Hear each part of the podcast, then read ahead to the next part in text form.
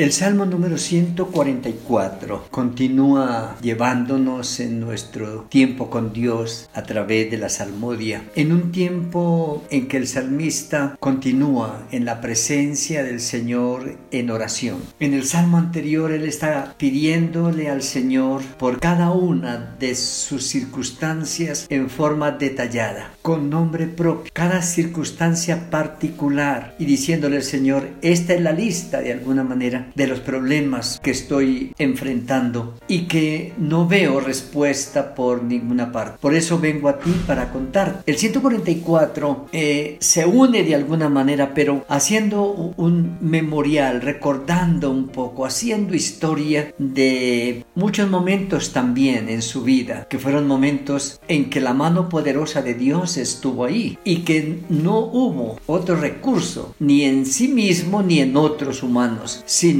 en el Señor mismo. Y los primeros dos versículos son de reconocimiento al recordar las obras de Dios en el pasado para con Él. Y nos motiva a nosotros hoy en nuestro quehacer de que sin importar la situación adversa que de pronto estemos enfrentando, ya sea de necesidad económica o sea de problemas de salud o relacional o de crisis de fe, cualquier circunstancia por la que estemos pasando, nos recuerda al Señor que nuestra historia es una historia llena de momentos difíciles, pero de momentos gloriosos de la intervención de Dios a nuestro favor. Y debemos recordar eso como un ánimo para continuar esperando, continuar haciendo cosas en la seguridad de que Dios tiene el control y en su momento obrará a nuestro favor. Bendito sea Jehová, mi roca. Él es uno de los hombres que puede hablar con claridad de por qué Dios es su roca, porque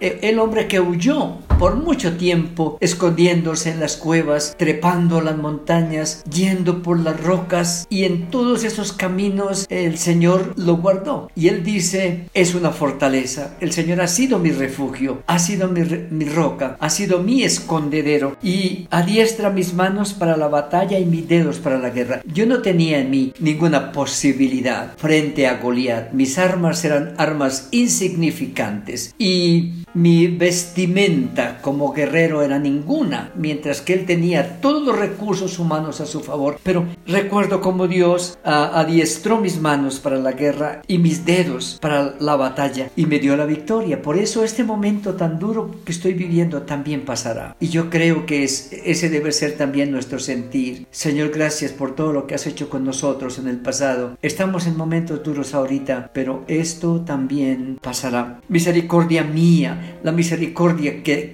David menciona acá es una misericordia visible, tangible, no un término, no es semántico, es materializado. La misericordia de Dios es hacer que Saúl lo encuentre en el mismo refugio y no lo pueda ver. Esa es una misericordia visible, tangible. Y nosotros hemos visto también obras de Dios tan reales que tenemos que reconocer solo la misericordia de Dios obró a nuestro favor en momentos como esos. Escudo mío, el que me ha puesto como jefe jefe, como comandante en jefe de su pueblo, versículo 2. Y él dice, ah, no es que yo sea diferente a los demás seres humanos, porque todos los seres humanos fueron hechos por Dios para amarlos, solo que en su misericordia se fijó en mí. Y la pregunta que me hago es una pregunta que nos encierra a todos. ¿Quiénes somos los seres humanos? ¿Qué es el hombre? Dice él, para que piense en él, en él. ¿Dios piensa en nosotros? Claro que sí. Siempre ha pensado en nosotros, pero no para ahí, no solo piensa en nosotros, sino que somos de alta estima. Y, él, y dice, aunque nosotros vamos en otra dirección sin peso, somos muy livianos y el término aquí es ha llevado de aquí para allá. Sin embargo, Dios nos ha dado fortaleza y nos sostiene. Luego está diciendo, Señor, ah, he visto tus portentos, muchas batallas las ganó David a través de los truenos, de los deslizamientos, de cómo Dios obraba a través de la naturaleza a su favor. Y él dice, despide relámpagos y disípalos, envía tu mano desde lo alto alto, redímeme y sácame de las muchas aguas, de la mano de los hombres extraños, cuya boca habla vanidad y cuya diestra es diestra de mentira. Está hablando, he visto muchas misericordias tuyas. Señor, te ruego que en este momento esa misericordia también me alcance. Y habla ya de lo que es el anhelo de su corazón para la casa de Dios. Oh Dios, a ti cantaré cántico nuevo, con salterio, con decacordio cantaré a ti. Tú el que da victoria a los reyes, el que rescata de maligna espada a David su siervo. Rescátame y líbrame de la mano de los hombres extraños, cuya boca habla vanidad y cuya diestra es diestra de mentira. El anhelo de mi corazón, Señor, y quiero pactar que una vez termine mi situación, iré para dar testimonio en tu casa, para contarle a otro de tu grandeza.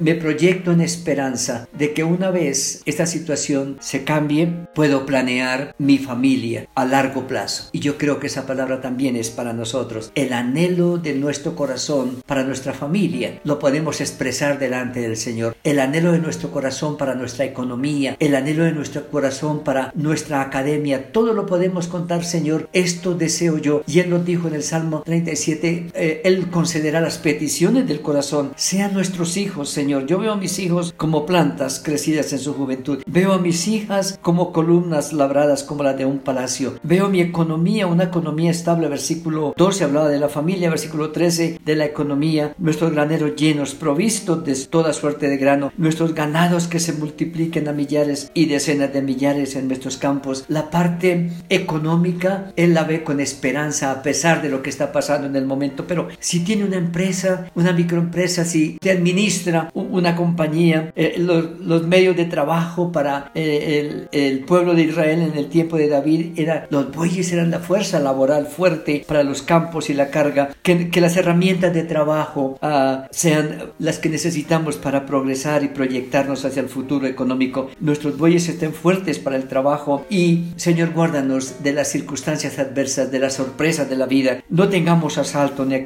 ni hacer salida, ni grito de alarma en nuestras plazas. Señor, anhelamos tener tranquilidad, vivir en paz, poder hacer nuestras cosas sin ser desplazados, sin que se nos arrebate el trabajo, sino que haya tranquilidad, que haya, que haya paz. Bienaventurado el pueblo que tiene esto, bienaventurado el pueblo que teme a Jehová. Y hoy podemos decir, nosotros somos parte de esa lista. Bienaventurados ustedes junto conmigo, que conocemos al Señor, que estamos en este momento difícil, pero que contamos con su misericordia y con su gracia, porque Él nos tomará y nos levantará, nos prosperará y cumplirá en nosotros cada uno de sus planes que ha trazado para nuestras vidas como hijos suyos que somos. Amén.